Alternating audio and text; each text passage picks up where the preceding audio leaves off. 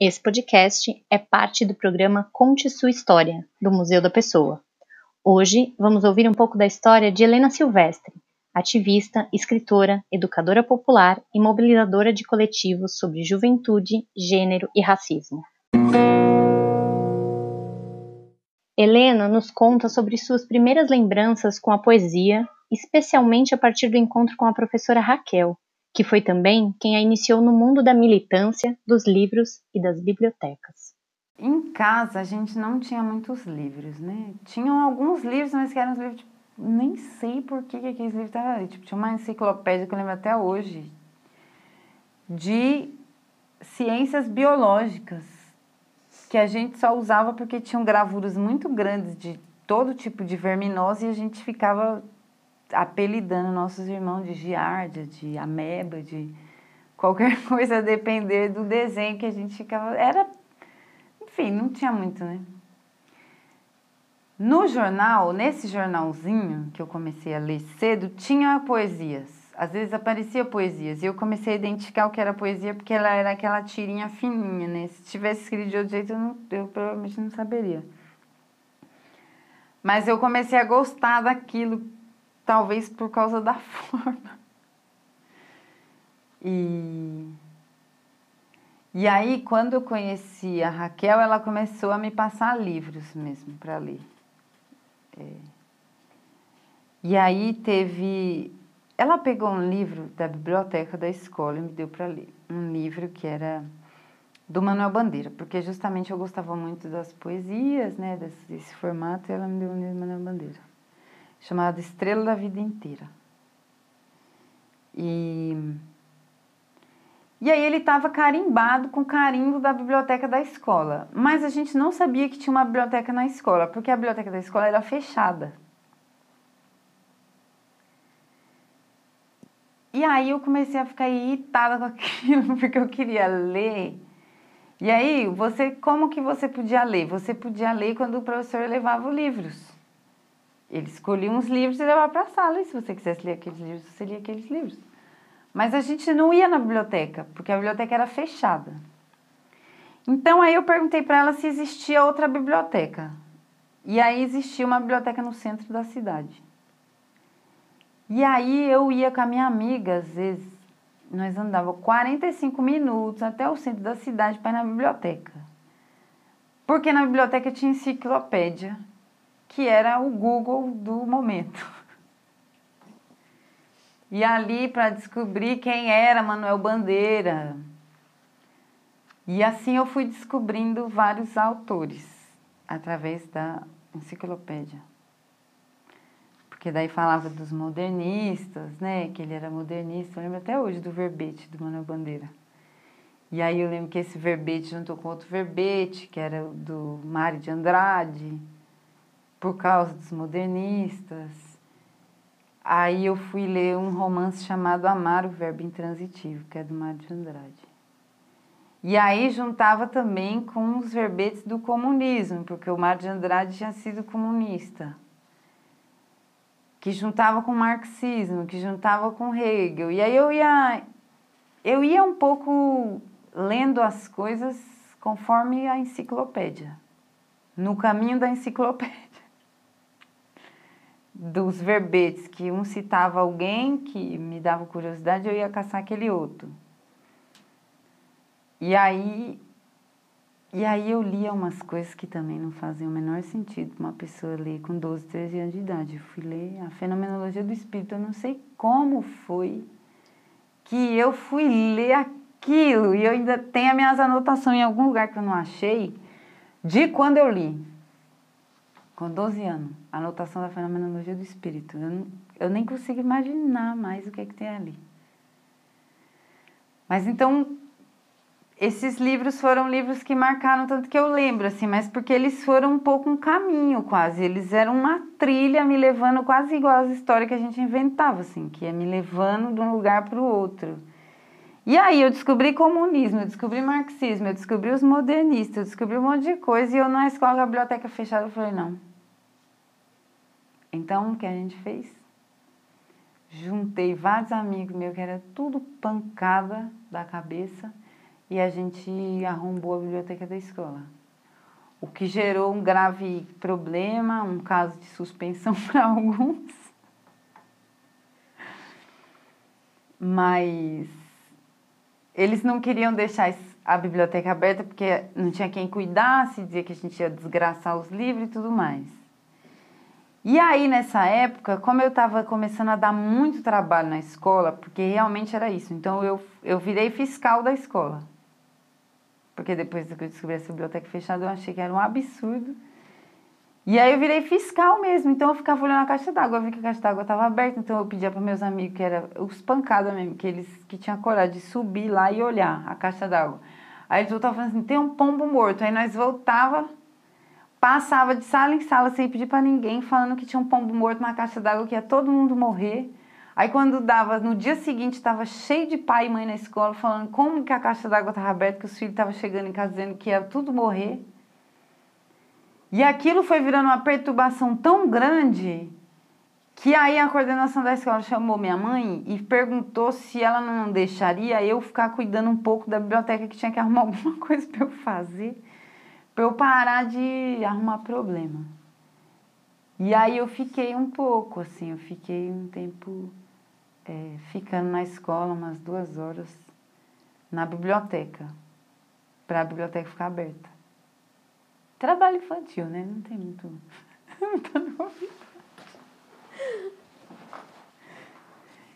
Então, sobre os livros e sobre a leitura é isso. Foi o que me... Pra... Foi meu, minha maior escola, na verdade. Eu lembro muito mais das coisas que eu li por causa da enciclopédia ou da biblioteca, ou, sabe, do que das coisas que eu efetivamente aprendi na sala de aula, sei lá. Dos verbetes da enciclopédia à liberdade da literatura, Helena nutriu uma relação de afeto profunda com os livros e se encontrou nos saraus. Então eu tinha uma coisa com os livros, assim, eu, eu gosto muito de ler e os livros foram a minha possibilidade de estudar as coisas formais sem a hierarquia da escola, porque é isso, né? O cara tá dizendo uma verdade no livro, mas você pode ler e fechar o livro e falar: que otário. Não tem. Não tem ninguém ali te obrigando a reverenciar uma pessoa ou te impedindo de discordar se você não tiver uma tese de doutorado para fazer isso. E a literatura, ela sempre foi esse esse fôlego um pouco, né? Porque a, teoria bruta, ela ajuda a entender várias coisas que acontecem, mas projetar futuro é difícil na teoria, né? E quase sempre quando é feito dá ruim. Porque vira receita, vira autoritário, vira verdade única, vira um monte de coisa. E a literatura é esse lugar, né, que a gente pode arriscar. E pode ser uma loucura, e pode ser fantástico, e pode ser. Mas eu não tinha, não, não tinha essa coisa. Eu tenho uma relação muito afetiva com os livros, mas eu não tenho uma relação de autoridade do livro. Então, para mim, assim, uma pessoa pode escrever um livro, ou pode não escrever um livro, e eu conheço um monte de gente. Nossa Senhora, que é sabida demais e que nunca escreveu nem vai escrever um livro, e eu acho mais sabido do que quem escreveu dez. Mas nos saraus eu tinha, eu tinha, eu sempre participava dos saraus, às vezes eu escrevia uma poesia, às vezes eu escrevia um conto, uma coisa, às vezes eu lia no sarau. Mas eu sempre fui tímida de ler no sarau, porque eu acho mais fácil fazer assembleia com 5 mil pessoas do que ler uma poesia. É, é muito mais de dentro, né? É, é muito mais exposição de si mesmo. Dá muito mais medo, eu acho. Então eu participava do sarau, mas era uma participação assim, que quando eu armava coragem eu ia e fazia, e eu sempre fui do sarau, construindo o sarau, mas eu nunca me pensei como poeta, como escritora ou como Porque para mim escrever era mais uma ferramenta das coisas que eu fazia, porque escrever era um jeito de compartilhar as coisas, porque no sarau é isso, todo mundo é pobre, com ou sem livro. Quem fala que é poeta é poeta e sei lá se ele fez poesia ou não fez, mas ele tá falando que é, então ele é. E aí eu nunca tinha pensado em escrever, eu pensei já em escrever literatura anos atrás, era uma vontade que eu tinha, porque eu gosto muito de literatura e sempre foi pouco esse lugar da, do direito de arriscar.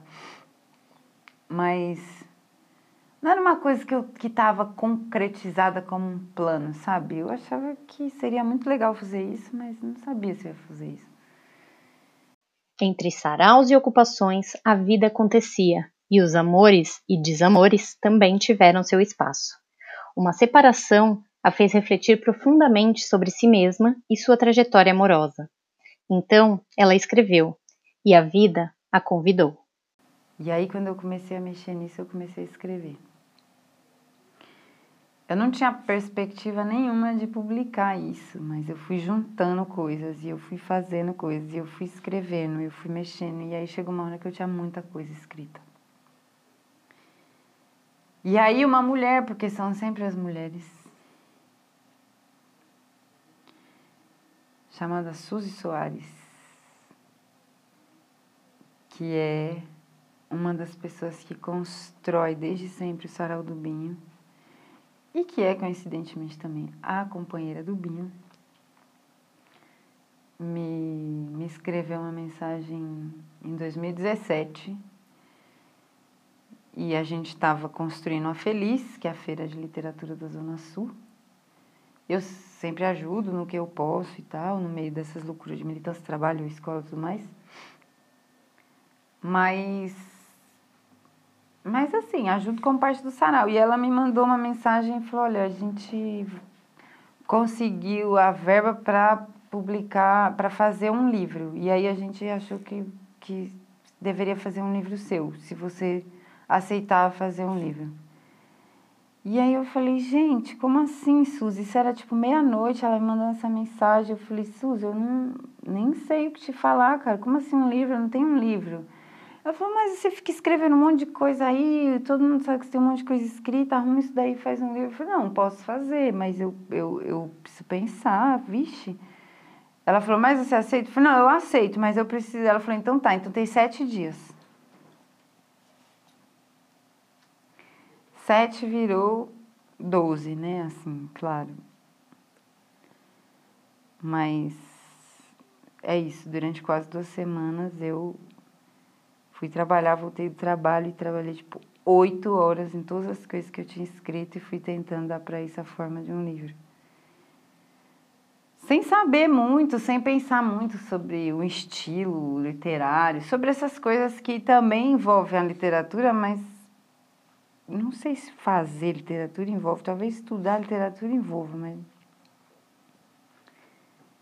E aí saiu o primeiro livro, que chama Do Verbo que o Amor Não Presta. Passado o estranhamento de ver se tornarem públicas coisas tão suas, doloridas e escondidas até então, Helena sentiu que escrever era um caminho sem volta, um novo jeito de estar no mundo. Mas essa chave de escrever girou na minha cabeça e eu não conseguia mais parar de escrever quando o livro saiu. E, e virou um pouco um tormento. Ainda estou no registro um pouco do tormento, que é não conseguir parar de escrever. E a gente não tem tempo, né? Para ler, porque para escrever precisa ler e viver. E aí, como é que você tem tempo de viver, de ler e de escrever? Se você trabalha, se você estuda, se você é militante de 10 coisas, mas essa é um vírus, assim, de escrever. E eu peguei esse vírus. E aí eu não conseguia mais parar de escrever. E aí eu achei que já que eu estava mexendo em todos os meus buracos doídos, eu ia mexer em outros.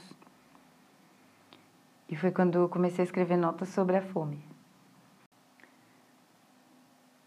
E a gente lê tanta gente falando sobre tanta coisa, e a gente lê tanta gente falando sobre quem passa fome. E eu ficava louca com isso, porque assim, a gente lê sobre quem passa fome, mas quem escreve sobre quem passa fome não passou fome. Então, como? É sempre esse lugar do objeto de estudo, né? E aí eu resolvi que queria escrever sobre sobre como é ser alguém que passou fome. Mas não uma história assim, não desse jeito, mas um registro um pouco de lembrar que uma pessoa que passa fome, ela não é um objeto de estudo, ela é uma pessoa tal como quem escreve. Então ela ama passando fome, ela estuda passando fome, ela pensa passando fome, ela olha para o futuro passando fome. Então, na verdade, tem muito mais a ver com esses olhares, sabe? Um pouco. Que é, existe subjetividade no meio do povo pobre. Não, não, os dramas românticos não estão só na classe média que tem tempo para isso e nem nas classes ricas, quer dizer, tempo apertado no caso da classe média, ou o povo que tem muito dinheiro que vai usufruir a vida. Não, todo mundo ama, com fome ou sem fome. E como é? E, e aí recuperar muito essa história né, do meu bairro, da minha infância, da minha família, desses meus amigos de vizinhança. Do que é fome? O que, que é que a gente chama de fome? que eu acho que também é uma pergunta que eu me faço muito, porque às vezes também a gente acha que não passa fome, mas passa. E a gente talvez precisasse pensar mais sobre o que é fome. Eu sou Vivian Garcia Garcia e esse foi mais um episódio do Conte Sua História, um programa do Museu da Pessoa.